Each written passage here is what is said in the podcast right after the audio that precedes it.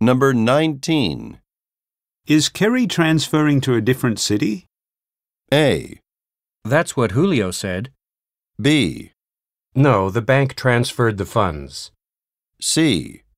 She used to live in San Francisco.